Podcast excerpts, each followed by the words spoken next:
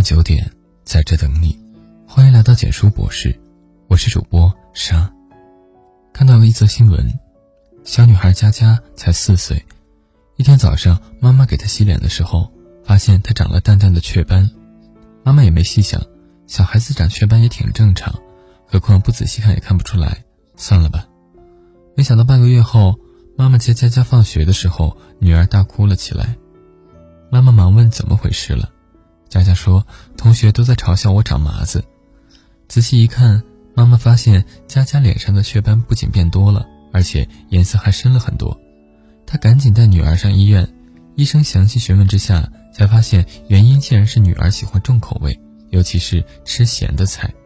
医生解释，盐吃多了会长雀斑，是因为吃盐过多，体内水分减少，黑色素容易沉积在皮肤表层，脸上就会长黄褐斑、雀斑。法国有句俗语：“美女生在山上，不生在海边。”因为生在海边的女人平时摄入海盐比较多，过多的盐真的有毁容的作用。比如水肿，人吃太多盐分，血液中的钠离子增多，由于人体内的平衡机制，我们就会感觉口渴，从而想着多喝水。身体为了能够留住更多水分，很容易促进水肿的出现。另外，《黄帝内经》里说过：“咸入肾，适当吃咸。”可以保护肾脏，但大量盐分会增加肾脏的负担，影响毒素的排除，从而导致脸上浮肿，脸还会变大。这应该让很多女性受不了。盐是我们日常生活的必需品，但你可能不知道，长期高盐生活除了会毁容，还会导致更大的问题。看到过一则新闻，去年五月天气热得要融化，浙江台州有位六十三岁的郭大妈，早早煮好了粥，等到放凉了吃。才没吃几口，觉得口味寡淡了些，于是剥了个咸鸭蛋下粥。吃完这顿早饭，郭大妈突然感觉全身乏力，还出现了呕吐的症状。一开始她以为就是普通的中暑，就这样一直拖，直到第二天晚上，郭大妈突然又感到全身乏力，还有头晕、胸闷的症状，甚至连嘴唇都变紫了。家人吓得不轻，赶紧把她送往医院急诊科。一检查就发现郭大妈的血化验显示。高铁血红蛋白三十四点七，比正常值整整高了几十倍。急诊医生说这是明显的中毒症状，经过确诊就是咸鸭蛋引起的亚硝酸盐中毒。发现了根源之后，郭大妈才用对了药，情况好转，转到了普通病房。咸鸭蛋等腌制食品有可能会引起亚硝酸盐中毒，这已经是常识。腌制过程中需要用到大量盐，多少中国人喜欢用咸菜拌饭、拌粥。这种现象不仅是一种生活习惯，还几乎成了一种文化现象。在中国南方，渔民由于高强度的体力劳动和气候炎热，食物匮乏，相信只有多吃盐才能补充体力。福建人、广东人就一直保持着腌制咸鱼的传统。我爸妈早已退休，他们最喜欢做的菜就是咸鱼。秋天从菜市场里买来最便宜的带鱼，洗净以后沥干水分，抹上大把大把盐。用竹绳穿好，拿到天台上一晒好几天，晒出来的咸鱼肉身浓缩球劲，切一段下来放电饭锅里，边煮边蒸。要吃的时候，一股独特的香味四溢。虽然我不吃咸鱼，但闻着也觉得香。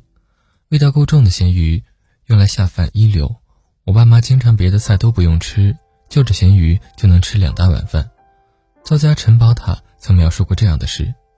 早年福建一带的渔民舍不得扔掉食用价值低的鱼虾下脚料，于是就将这些碎料加入大量食盐，放入敞口大缸中暴晒、搅动和熬煮，数十天以后就成了一种叫鱼露的琥珀色液体。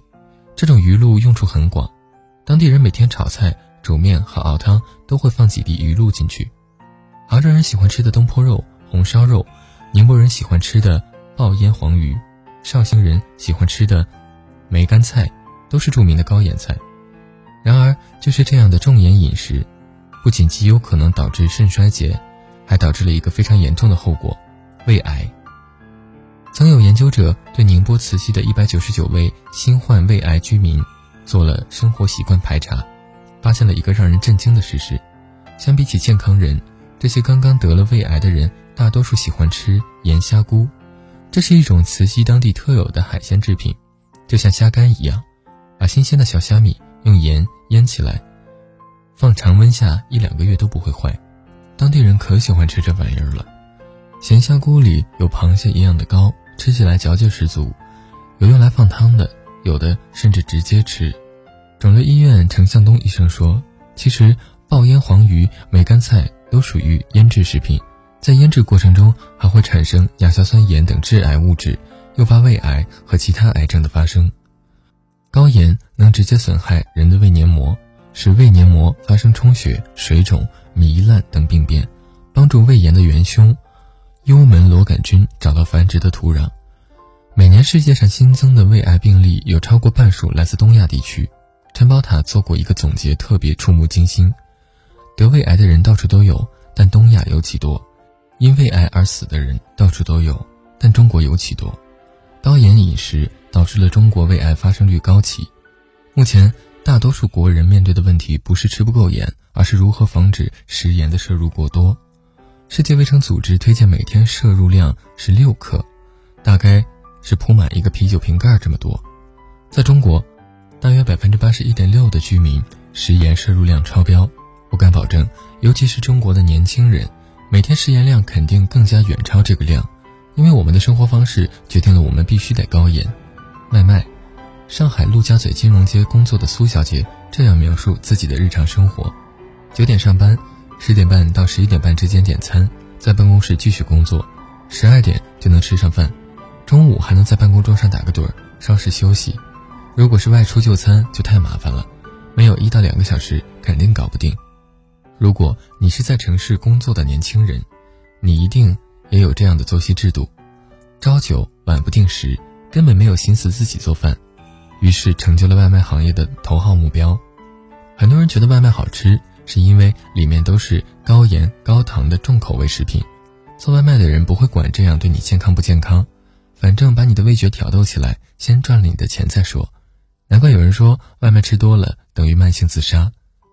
零食，不要说炸鸡、方便面、汉堡包、油炸土豆这些快餐垃圾食品，就是你平时坐在办公室没事嗑的几粒瓜子、辣条，都含有大量盐，你根本防不胜防。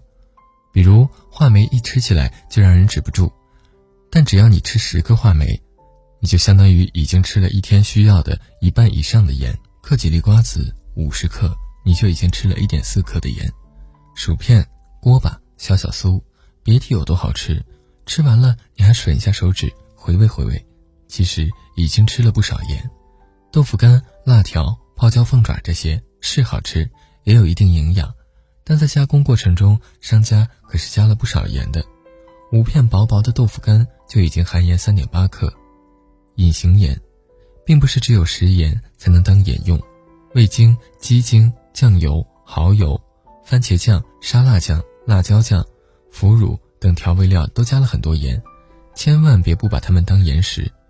我们常吃的挂面其实也是隐形盐的藏身地。制作者为了让面条更有筋道，往往在加工面时会加入盐，想不到吧？因此，低盐生活的理念真的需要被提倡。具体有以下几点：第一，外卖能不吃都不要吃。之前曾有一篇报文。外卖正在毁掉你，详细讲的外卖的卫生情况很令人担心。再者，外卖为了做的好吃，什么重口味的都往里加，你根本不知道自己吃下去的到底是营养品还是毒品。所以尽量自己做饭。你说回到家很累，不想动，其实越是不想动，越要动。你连为自己做一顿饭的精力都没有，怎么能做好其他事呢？用自律鞭策自己，从为自己做一顿饭开始吧。第二，零食能少吃就少吃，对于女性来说，这一点很重要，尤其是想要保持苗条身材的人。边工作边嘴里嚼点零食，确实会让自己的工作没那么单调，但往往这就是各种疾病，尤其是肥胖的开始。瘦的人为什么能一直瘦？因为他们能控制自己，只在肚子饿的时候才吃饭。而胖的人为什么一直胖？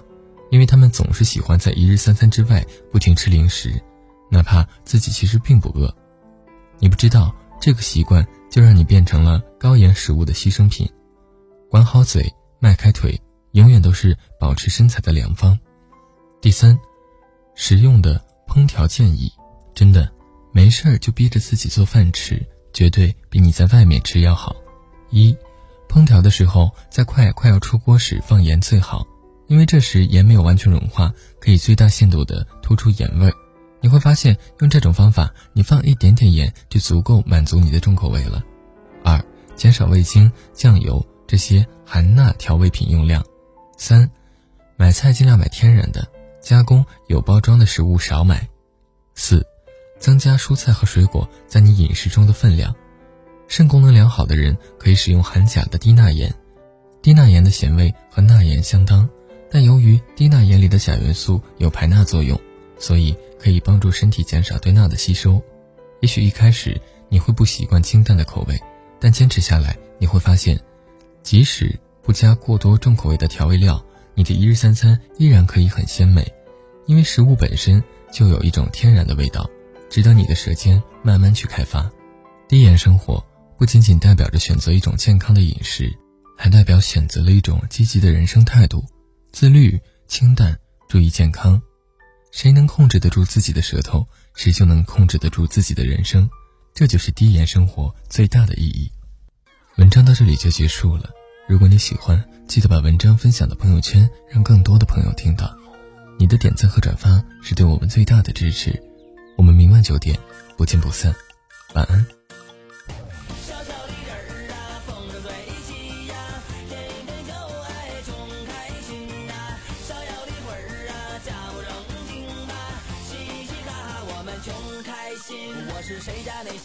身上赛过火力葵，毛俊赛过猛张飞，干战发型亮又黑。是走南闯过北，骑着初中就把嘴。长江黄河喝过水，河边炮地雷亲过嘴。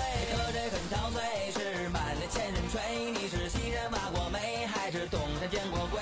这人生苦短累，今朝有酒今朝醉。为了不哭大声笑，为了不烦大声呸。小小的人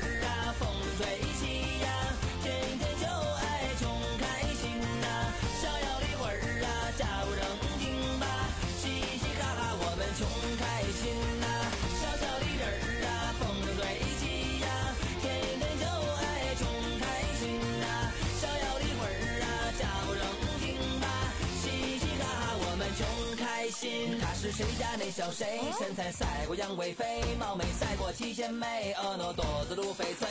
是红男绿女配，都是二十郎当岁。纯洁幸福勇敢追，爱打爱 K 绝不气馁。可他很自卑，是满脸人倒霉。您是白天摸过黑，还是夜里做过贼？